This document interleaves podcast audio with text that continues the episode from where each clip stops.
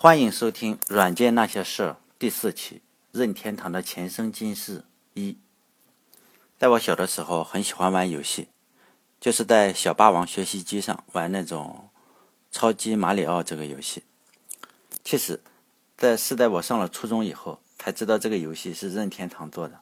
那个时候，我们也不叫它超级马里奥，我们都叫它超级玛丽。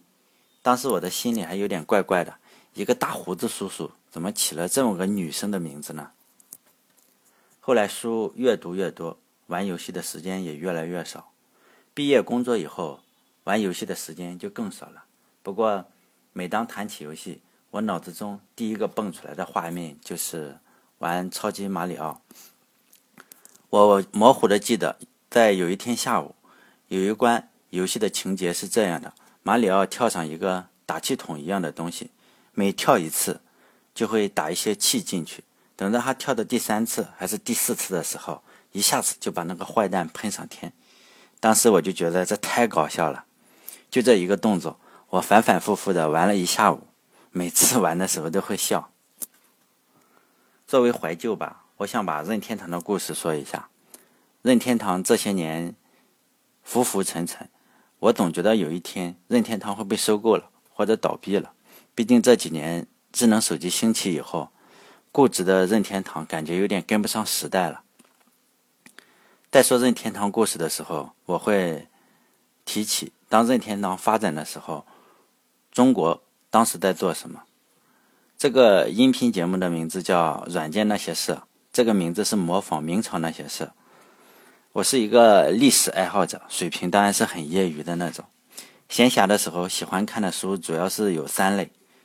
历史书、科技书，还有科幻书。当然了，这个音频听众非常少，大概只有几个人。我觉得最重要的听众将来就是我自己。等我老了以后，可能会听一下吧。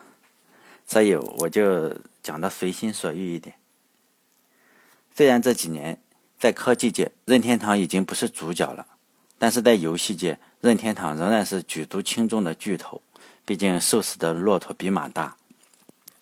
任天堂头上的光环依然非常夺目，但是如果把时间的指针拨回到一百三十多年前，在一八八九年，任天堂刚刚诞生的日子，谁又能想到这个当初制作骨牌的小作坊，日后能成为举世瞩目的游戏巨头呢？在十九世纪六十年代，中国和日本这两个古老的亚洲国家内外交困，都在闭关锁国的时候，被西方国家强行的打开国门。仓促应战，内忧外患之下，这两个国家都走向了以变革求富强的道路。日本进行了明治维新，中国则进行了洋务运动。明治维新的结果是德川幕府被迫交出权力，天皇掌权。天皇革了德川幕府的命，为日本的近代化打下了坚实的基础。明治维新将日本的商业力量加以集中，商业的力量开始影响全国。日本。在一八七二年建立了铁路，一八八二年就建立了西方的银行，日本得以跻身世界强国。为此，出现了一批世界级的公司。任天堂就是在明治维新成功之后建立的。同时，在大洋的彼岸，也有一场声势浩大的洋务运动。当时的清王朝只是希望借洋务运动巩固自己的权利，让。清王朝自己革自己的命，自然是难上加难，最终以失败告终了。中国继续在王朝更迭的道路上反反复复。当时的清王朝依旧做着自己的天朝梦。在一八八九年，一个叫做山内房之郎的人成立了任天堂骨牌。任天堂在日语中的意思是“谋事在人，成事在天”。作为一个提供赌博工具的公司，任天堂这个名字非常的好。谋事在人，成事在天嘛。当时任天堂骨牌生产的产品是花扎，这是一种日本传统的纸牌。我查到的资料是说，当时日本的黑社会非常的庞大，他们每赌一次就换一副新的扑克牌，不像是我们大学的时候打扑克，一副扑克可以玩四年，所以花扎的需求量非常的大。任天堂公司得以迅速的扩张。山内房之郎在一九二九年。将任天堂公司传给了他的上门女婿，也就是入赘到他家的。山内房之郎只有一个女儿，但是我没有收到有关于他女儿的任何资料，只知道她的丈夫叫山内基良。这里说点小知识，山内是日本的一个姓，大概是类似于中国的赵钱孙李这种姓。如果入赘呢，就要改姓，因此山内基良以前是不姓山内的，而是姓金田，叫金田基良。这个山内家族呢，有个传统，就是生儿子的概率并不高，生女儿的概率还是挺高的。比如山内房子郎没有儿子，事业传给了女婿山内基良，然后山内基良也没有儿子，本来是要传给。入赘的女婿，也就是山内普的老爸，结果山内普的爸爸和另一个女人私奔了，只能传给他的外甥，也就是山内普。我猜这件事对山内普影响很大，因为老爸为了爱情私奔了嘛，所以山内溥一生跟子女的关系都比较冷淡。比如说，他给他的女儿过二十岁生日的时候，如果正常一点的父亲，大概就会搞得温馨一点。比如说去个餐厅啊，切个生日蛋糕呀，唱一首生日快乐歌什么的。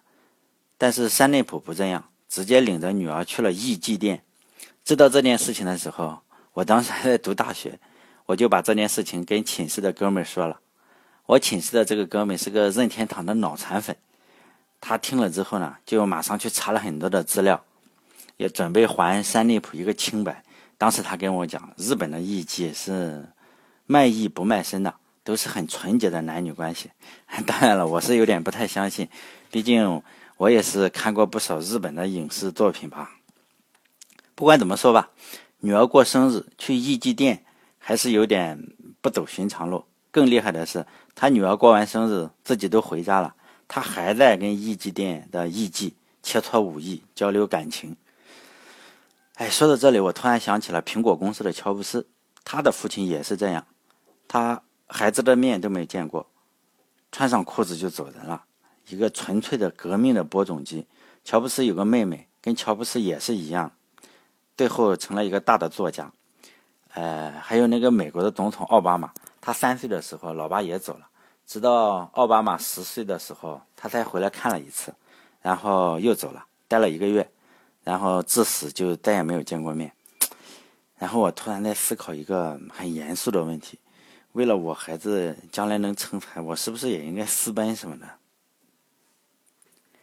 哎，前面说了，一九二九年，山内房之郎把任天堂骨牌传给了他的女婿山内基良以后，山内基良不负老丈人的众望，进行了一系列的投资、重组等等，把任天堂骨牌改成了股份有限公司，重命名为山内任天堂公司。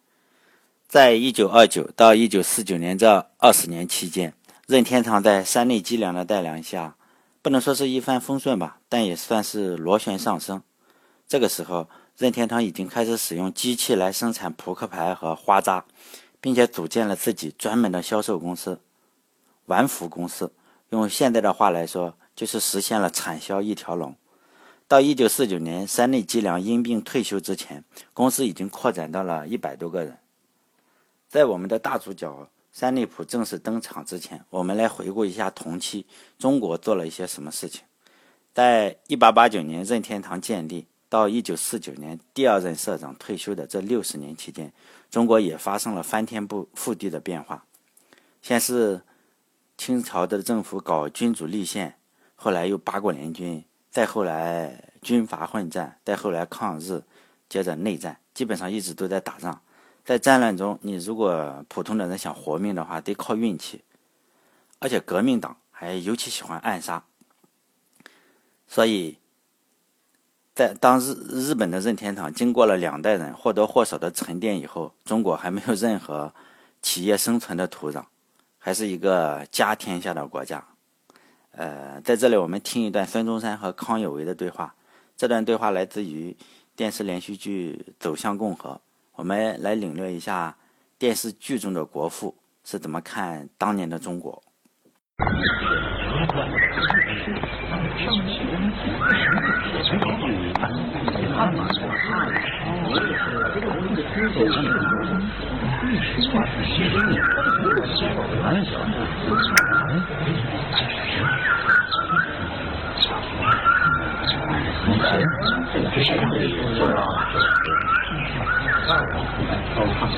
医学博士孙文见过康先生。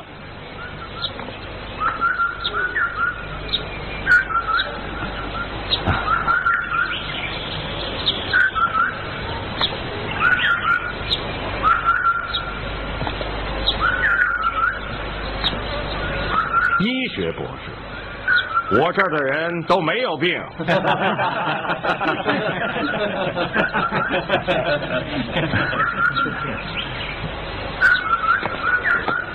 大清国人人有病，什么病啊？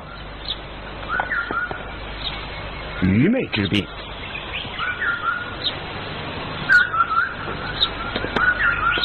愚在何处啊？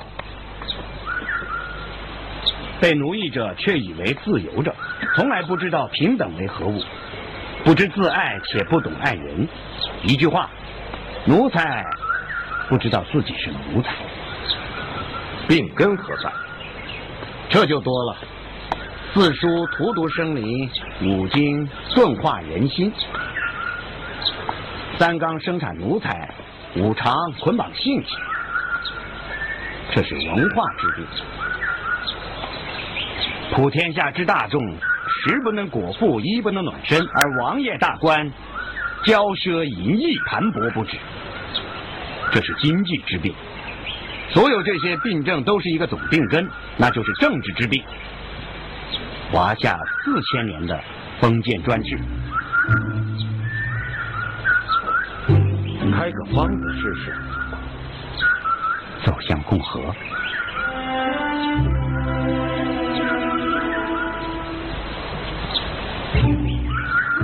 这方子有几味药啊？啊，思想之药三味：自由、平等、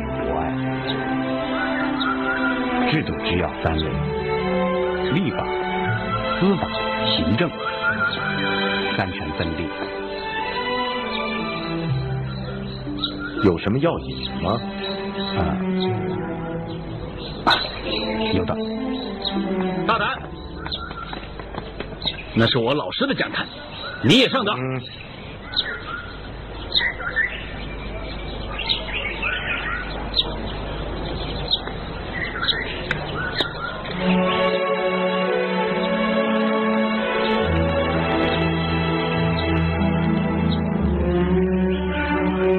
思想源远流长，早在古希腊便有了初步实验，但那过于原始，不成体系。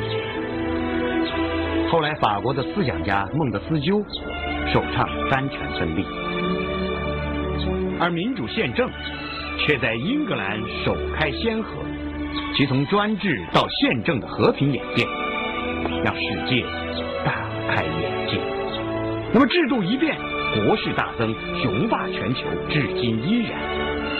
但英国是虚君宪政，其后又有日本国之实君宪政，霹雳一声，无君之宪政，也是我孙文所期望的共和，在法兰西诞生了。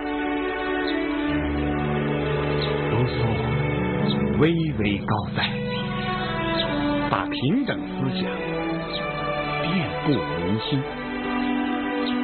百科全书派狄德罗、伏尔泰等诸位贤哲，摧毁了愚昧的神学，把博爱思想遍布民心。时机到了，罗伯斯庇尔振臂一呼，法国人民奋起反抗专制，攻占了黑暗堡垒巴士底狱，君主路易十六上了断头台。专制制度既倒，自由着鲜血前进了。红白蓝三色的共和之旗在瓦兰西上空高高飘扬。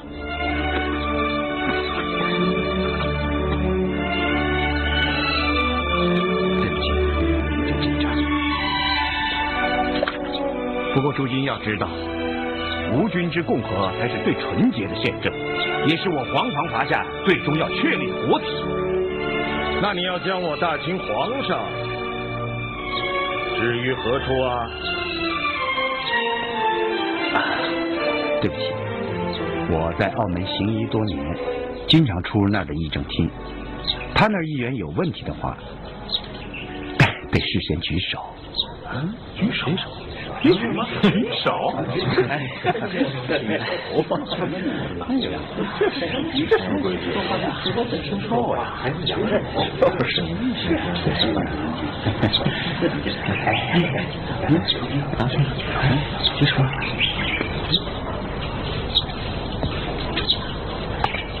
有什么问题您请说吧。我是问你，我大清实行君主立宪如何？不可。国人皆为奴才，留下皇帝，那要实现民主宪政绝不可能。然则有君主而闹共和，势必暴力四起，血流成河，疑乎？若是大清皇帝识大体、知潮流，和平逊位，赞成共和，那是最好的；倘若固守专制，那就只有推翻他，我们创造一个共和国。你拿什么创造啊啊？我有好友三个，我们志同道合。我知道先生的弟子遍布两广，若是先生赞成共和，我们携手一起干。孙文呐。我是不赞成流血的。我大清积弱不堪，经不起革命的折腾。不过我很欣赏你的志向，明天带个门生帖子来拜门吧。你说什么？我说你孺子可教也。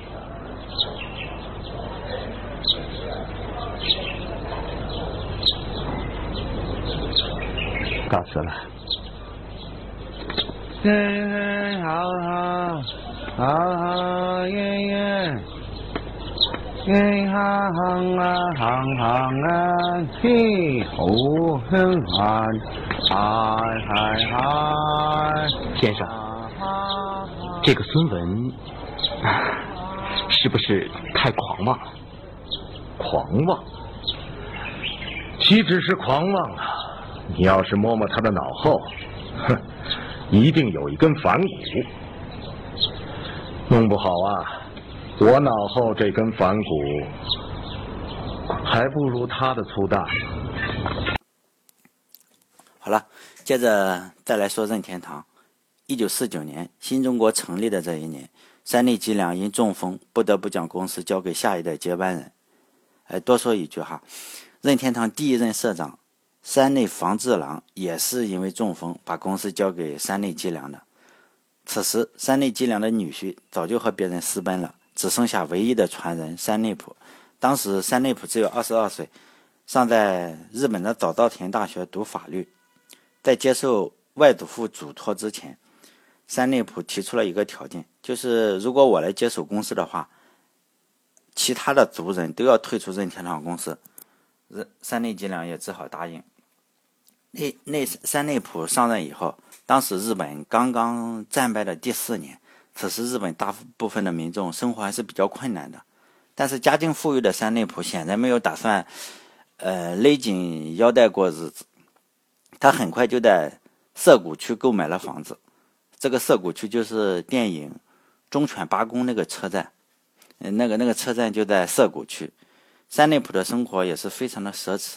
由于山内溥接手公司的时候就提出要把所有的族人都清除掉，所以他就开始着手清除掉族人以后，又开始清除所有供职超过二十年的员工。当然，这引起了一百多名员工的罢工。山内溥就通过关闭工厂、暴力镇压、买通警察等方式，并且在一九五零年解散了工会。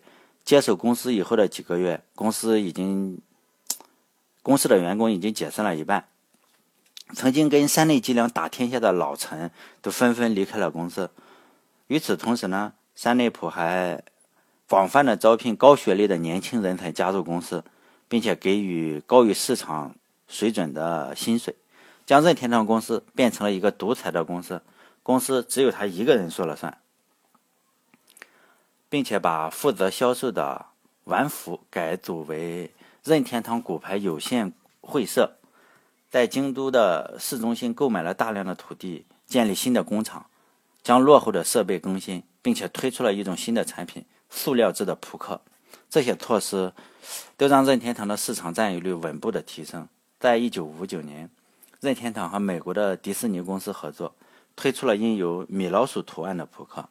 在广告的轰炸下，当年卖出了六十三万套扑克，占日本市场份额的百分之六十以上。这六十三万套扑克相当于任天堂以前十五年销售的总和。这次重大的成功以后，其实是有两个非常关键的因素：一是改组了呃玩福销售网络，并且它联合了很多的玩具厂商。